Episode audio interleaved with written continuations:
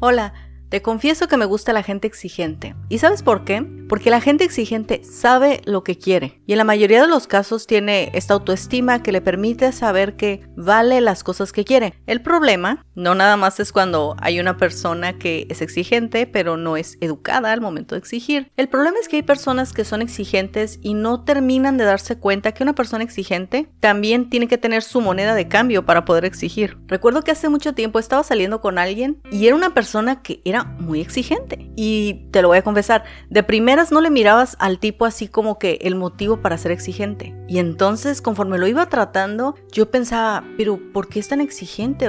Recuerdo una vez que me impactó tanto las cosas que decía que me puse a pensar, ¿qué tendrá un montón de dinero en el banco como para permitirse ese nivel de exigencia cuando, bueno, físicamente no era congruente cómo se veía, como ya lo comentaba, como la forma en la que hablaba. Y no, realmente esa era la verdad. No era una persona congruente. Tenía el autoestima suficiente para exigir, pero no tenía su moneda de cambio lista para pagar lo que estaba exigiendo. No todo es una reciprocidad, no para todo lo que das hay algo de vuelta, pero hay ciertas cosas que definitivamente tienen su moneda de cambio. A una persona que le gusta que la traten, sabes, con dignidad, con respeto, es una persona que debe de tratar con dignidad y con respeto porque sabe lo apreciado de esa actitud. Al final resultó que esta persona había sido educada de la forma en la que se merecía todo, no de una forma, sabes, caprichosa, sino tú vales mucho, tú puedes tener todo lo que quieras y la gente te tiene que aceptar así como eres. Ese era el punto. Ciertamente uno debe aceptar a las personas como son, son de las mayores libertades que vas a encontrar, pero también no todas las personas vamos a aceptar ciertas condiciones. Una persona que es exigente pero que no se exige a sí misma para dar a los demás es sumamente incongruente.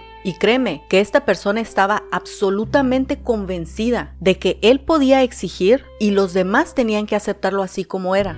Y por el contrario, estaba esta otra persona que tuve la oportunidad de tratar y era una persona que no exigía nada. Y sabes, no exigía nada para no tener que pagar la exigencia. Era del tipo de yo acepto como me trates porque quiero que aceptes como te voy a tratar. Sabes, es como una negociación tácita. Hay un episodio que se llama así, negociaciones tácitas. Y lo tácito quiere decir que no está expresado directamente. Como tú y yo tenemos un acuerdo sobreentendido. Tú y yo lo entendemos y nunca hemos hablado de eso. Eso es algo tácito, es una negociación tácita. Y sucede mucho en las parejas. Entonces, tenemos por una parte esta persona que era muy exigente, pero no tenía su moneda de cambio, sino más bien tenía su autoestima muy firme que le permitía pensar que él podía exigir y los demás podíamos ceder porque esa persona lo vale, que mira, en eso hay algo de cierto, porque ciertamente hay personas abusonas que van a querer lo mejor para ellas, para su vida, no tiene nada de malo, pero exprimiendo a las personas que tienen alrededor. Y hay personas que se dejan exprimir, así que no te dejes exprimir.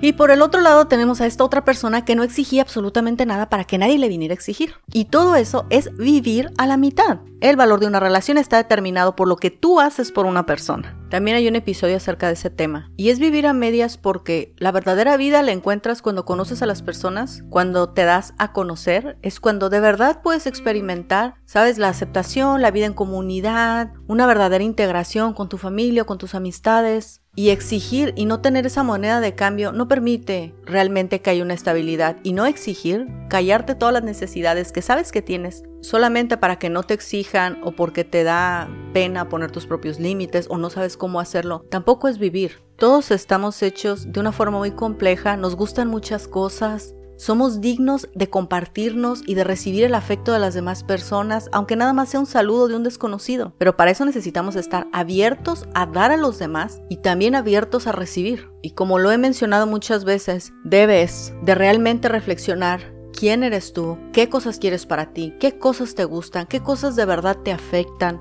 qué cosas ya no quieres en tu vida y tienes que trabajar sobre eso. No vaya a ser que le estés cumpliendo a una persona unas exigencias que a ti te hacen daño. O no vaya a ser que tú no estés exigiendo por alguna limitante emocional o por alguna estrategia, ¿sabes? Para que a ti no te exijan. La vida es para vivirse de forma completa, nada más tienes una. El día de hoy no se va a repetir y solamente tú construyes tu propia vida con tus propias manos cada día con tus elecciones. Como dijo Helen Keller, la vida es una osada aventura o nada en absoluto.